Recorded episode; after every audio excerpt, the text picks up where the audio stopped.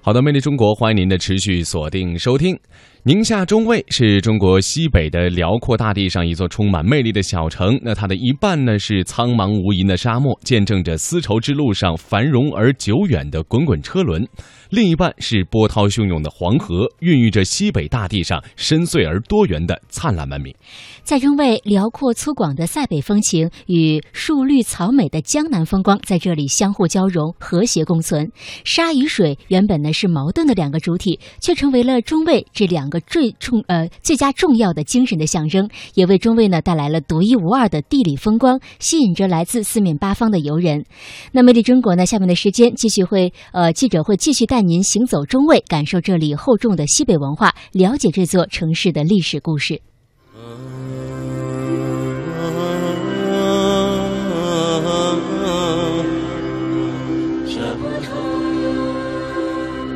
好汉大漠。见证岁月的流转，蜿蜒黄河穿越历史的变迁。在中国西北的辽阔大地上，有这样一座充满魅力的小城。它的一半是苍茫无垠的沙漠，见证着丝绸之路上繁荣而久远的滚滚车轮。另一半是波涛汹涌的黄河，孕育着西北大地上深邃而多元的灿烂文明。宁夏中卫，辽阔粗犷的塞北风情与树绿草美的江南风光在这里相互交融，和谐共存。沙与水，原本矛盾的两个主体，却成为了中卫两个重要的精神象征。也为中卫带来了独一无二的地理风光，吸引着来自四面八方的游人。从哪里来的呀？从香港。香港来的呀？对，这里好玩。第二次来。中卫。对对。第二次来中卫了。对对对对。呃，中卫搞旅游，啊，搞得非常好。这次带我的爱人、我的孩子啊，跟朋友一同来。魅力中国，本期节目走进沙漠水城。带您感受宁夏中卫的沙与水之歌。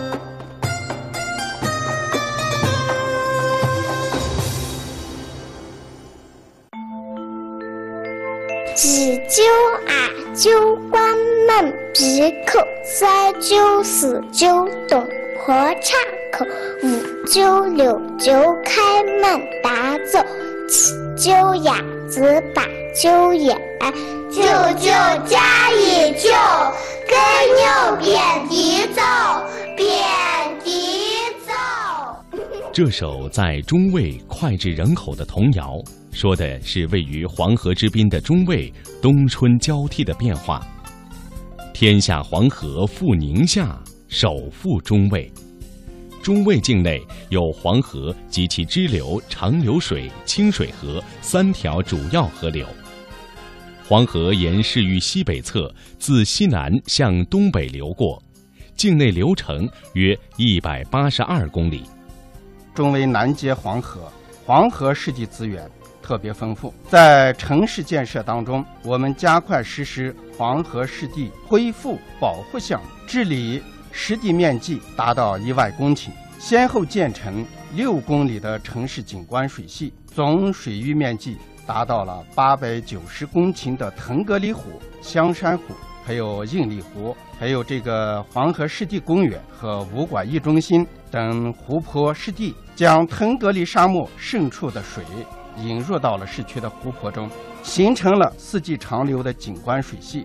市区的水域面积达到二百二十公顷，占城区建成区面积的百分之二十，再现了塞上江南的美景。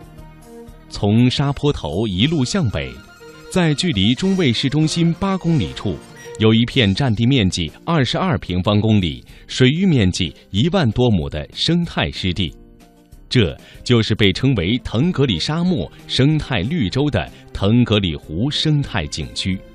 这里绿荫丛生，鸟语花香，荡舟在腾格里湖面，仿佛身处江南水乡。如果不是岸边远处环绕的沙山，很难将这里与沙漠联系在一起。在我们景区呢没有开发建设以前呢，并没有什么腾格里湖。而是由原有的高东湖、马场湖、消池湖等大小不同的七个湖泊呢连接而成的。也就是说，我们现在看到的腾格里湖呢，是在原有的天然湖泊的基础上呢，那么从二零零九年呢开始整合打造成了搭建成了一个新的大的湿地湖泊。就说呢，我们现在看到的湖泊呢是天然的湖泊。嗯，我们景区的泉眼呢共有两百多处，呃，一共呢有两百多处。我们景区百分之六十的水呢都是源自于地下水。那么只有百分之四十的水呢，是源自于咱们啊这边呢看到的黄河水。那么有一部分呢是要补给的，呃，因为整个来说呢，宁夏的蒸发量，呃，日照强度还是比较强，那么蒸发量呢也是比较大的。为了补给呢这一部分的蒸发量呢，所以呢选用了一部分的呃黄河水呢进行了补给灌溉。在腾格里沙漠内部分布着两百多个大小湿地。腾格里湖就是其中保护最为完好的湿地之一。这部分湿地尽管面积不大，但却比其他的湿地有所不同，因为它们经历了从古至今的一次次蜕变，见证着一个个历史奇迹，所以才有了今天人们眼中的这番美景。实际上，世界上所有的沙漠都极度缺水。也就是说，有沙的地方没水，有水的地方没沙，而中卫依黄河而居，因黄河而秀。沙漠与水在这一感官上根本对立而又难于统一的一对矛盾，却被大自然的鬼斧神工而巧妙的融合。中卫是农耕文明与游牧文化交汇的地方。农耕文明得益于黄河的滋润，游牧文化则通过沙漠文化加以体现。这两种看似完全冲突的文化，却能够在中卫相互交融。在中卫，沙与水就这样共同谱写了一首和谐而又激荡的乐章。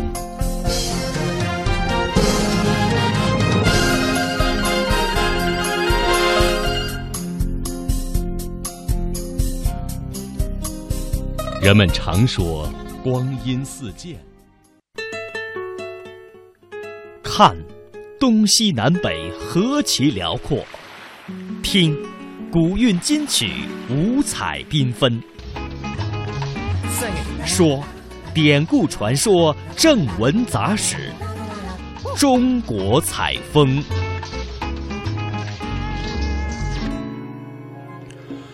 嗯，那么来到我们今天的中国采风，刚刚呢，魅力中国，我们是带您到了宁夏中卫。那说起这个沙漠跟黄河，那说起沙漠呢，还有一处地方是不得不提的，那么就是位于内蒙古自治区最西端，现在呢是内蒙古的现存三盟之一的阿拉善盟。因为呢，这这里呢不仅有这个鄂尔呃鄂尔吉纳河与居延河，那么自古呢就是游牧民族的放牧之地。这里呢，主要的旅游景点呢有这个西夏国的军事重镇黑城遗址、酒泉卫星发射中心以及胡杨林。那么今天的中国采风，我们的记者将会带您走进阿拉善，去感受游牧民族的热情，同时呢，还有这里独具魅力的景色。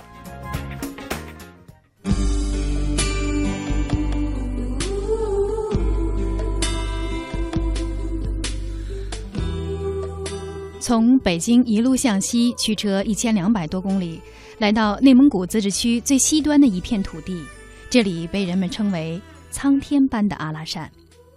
不到这里，就不能体会到为什么要赋予这片土地这样的称谓。车窗外飞驰而过的景色是苍茫的大漠，绵延遒劲的贺兰山，刚毅中带着柔美的荒漠草原，仿佛那厚重的历史跃入眼帘。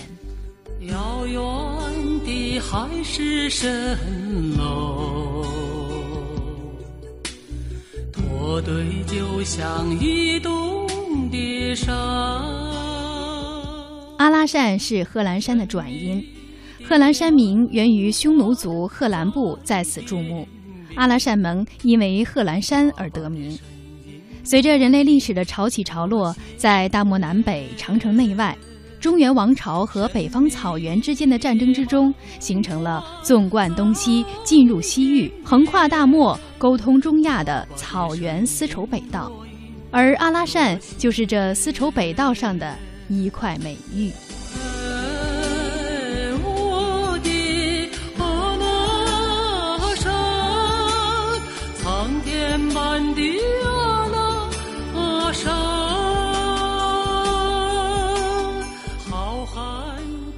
来到阿拉善，首先要看的是定远营，因为它是阿拉善的历史缩影和见证。相传汉代名将班超出使西域时，曾经在此驻扎。汉朝因为班超畅通丝绸之路有功，封班超为定远侯，他所驻扎的营地就称为了定远营。现在它的历史可以追溯到清朝年间。两百五十多年来，定远营一直是阿拉善历史上最重要的城市和政治、经济、宗教以及文化的中心。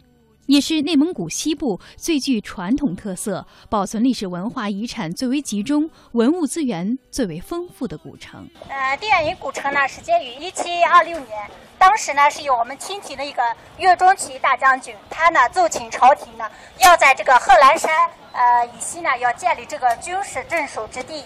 那么定远营古城呢，建成于一七三零年，赐名为定远营。一七三一年呢，因为我们阿拉善和硕特部扎沙克多罗郡王阿宝呢，他在战争中呢屡立战功，所以呢就把定远营呢赏赐给他。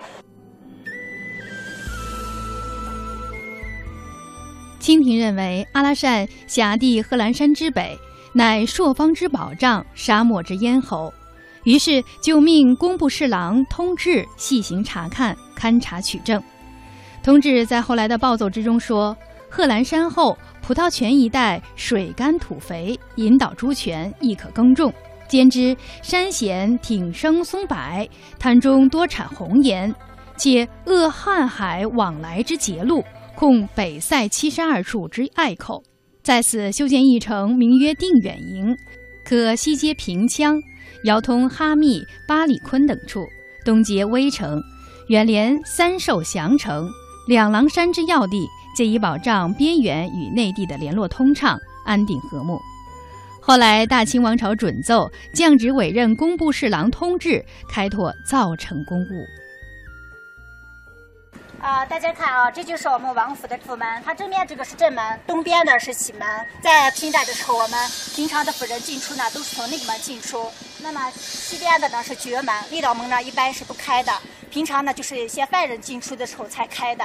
那么这个是正门呢，就是我们王爷出行，还有就是迎送一些贵宾的时候出行。那么我们今天呢，都享受这个贵宾的待遇，由正门进入。咱们王府呢，就是它分为三路建筑，西路建筑呢就是在前，在那边我手指的方向，在严福寺的前面。咱们西路建筑呢，全部已经就被拆除了。西路建筑当时在历史上呢，它是仓库呀、马厩呀之类的用途啊。中路建筑呢，就是我们王爷办公的地方。那么东路建筑是我们王爷附近的生活起居的场所。那么我们现现在由正门进入啊，从府门进来，我们就来到了这个王府的一进院。那么王府呢，沿中轴线，呃，就是沿中轴线对称呢，它分为四进院。在历史上呢，可能有过五进院，但是现在我们只存留四进院。那么一进院呢，大家看这个正门呢，这个这个是个过厅，就是我们从这可以直接穿过去进入正厅。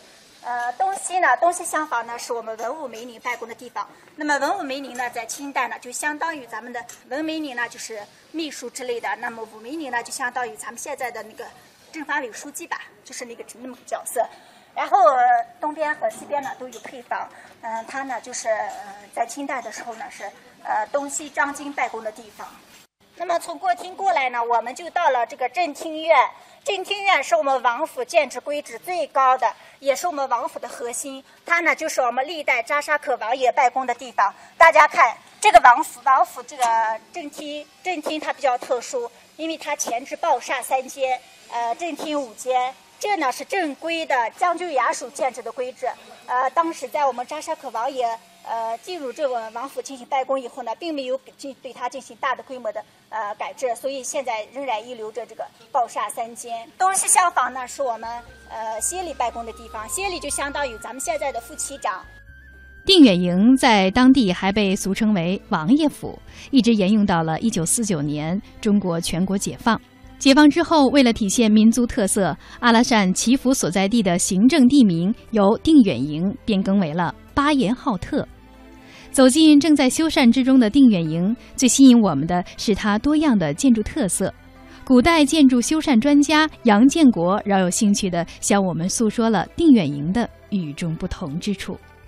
技术呢，它就分琉璃活和黑活。庙宇和皇宫用的是琉璃，等到王府这边就不能用琉璃了。王府这边的蒙古王府没有用琉璃的，用的呢都是这种布瓦，老百姓就管它叫青瓦。这种青瓦上的这种，这个中间叫跑兽，这个就是狮子打头，后边的才是其他的这些动物。规制上来说呢，它是后边狮子打头，后边都是马。但是呢，这个咱们地方不一样，因为咱们离了陕西近，它那个工艺比较先进。老百姓盖房子的时候，就把各种的兽件什么的也把它做的全全的，都把它搁到房上了。咱们地方的风格，辽宁那边的满族，它的建筑。用的呢，呃，兽件呢是琉璃活的形制，但是呢，用的是这种用泥烧制出来的这种东西。咱们西部地区也有这样的，但是到河北那块儿，就前面狮子，后边是马。彩绘的也有当地特色的风格，但是它主要还是官式建筑的彩绘。你比如它是炫子彩画，金线大点金，中间呢它是四爪蟒龙。皇帝呢要用的建筑物呢，它是正龙，是五个爪蟒龙，凸显出来它是一个王府。它和一般的寺庙也不一样，和民居也不一样。在王府这边，朝廷有非常严格的这个制度。你比如说，它这个面阔是几间？这归朝廷规定，亲王是七间，这个郡王是五间。故宫的呢叫金銮殿，王爷呢叫燕安殿。这个完了之后，按级别再往下走，亲王、郡王、贝勒、贝子、镇国公、辅国公，九等十二级。定远营主要构成要素包括了王府、延福寺、传统民居、城墙遗存以及城内历史街区等等。定远营的营建是和硕特部从游牧走向定居的一个标志和起始点，特别是王府建制具有一定的代表性。在当时生产力低下的条件下，位处闭塞的阿拉善按照规制营建的王府，成为了边陲特别旗的一大幸事。此举对这一地区的民居建筑产生的影响也极大。它这个过去啊建这个时候呢，它总体的规划设计。因为它是朝廷建的兵营，一开始是将军住的地方，所以呢，他的工匠什么在朝廷直接派过来的。等到后来呢，就是到了第二年，也就是康熙九年的时候。这个阿宝啊，第二代王爷战功嘛，他提出申请来了。定远营说好，另外呢，他本身也领兵，朝廷批准，将军搬走了，他搬来了，这个将军府就成了王府了。所以这样一来呢，他有很多的工艺啊什么的，他是按照朝廷，他是有很多的这个他自己的特点。你比如说咱们呃城砖做的千年墙这种做法，北京的故宫是这种做法，一般的王府这种做法没有。咱们内蒙自区来说，这还是独一无二的。第二个呢，它整个有地方特色。你们到其他的地方呢？到北京看了，说上屋上呢都带这个屋脊。咱们这个王府呢，因为它地处沙漠地带，它上面啊脊子高了以后要迎风。说这个地方呢，它这个人们的生活习惯，上面的屋顶呢一般都不是很高，卷棚顶，就是咱们这个地方的特点。民居这块前面都是雕梁画栋，等到屋顶呢是平的，都是平顶子。啊，它是这也是它的一个这个这个呃建筑特点。西北地区，哎，这种这个沙漠地区，它的建筑物这种地方风俗、官式建筑，它的一一种结合。由于阿拉善亲王在北京建府，往来于北京与定远营，随之引进了先进的京城文化，带来了京城先进的技术、工艺、生活方式和文化气息。那我们王府呢，整个占地面积是。是五千八百平方米，建筑面积是五千平方米。府门是一进院，然后进来过厅是二进院，这个正厅、呃银堂是三进院。那么王府呢，在它的建筑过程中呢，因为我们阿拉善王爷呢和我们清廷呢有联姻，先后呢有十位、十二位哥哥呢下嫁阿拉善王爷，所以呢，他们给我们带来的京城文化呢，也在我们阿拉善王府呢留下了深深的印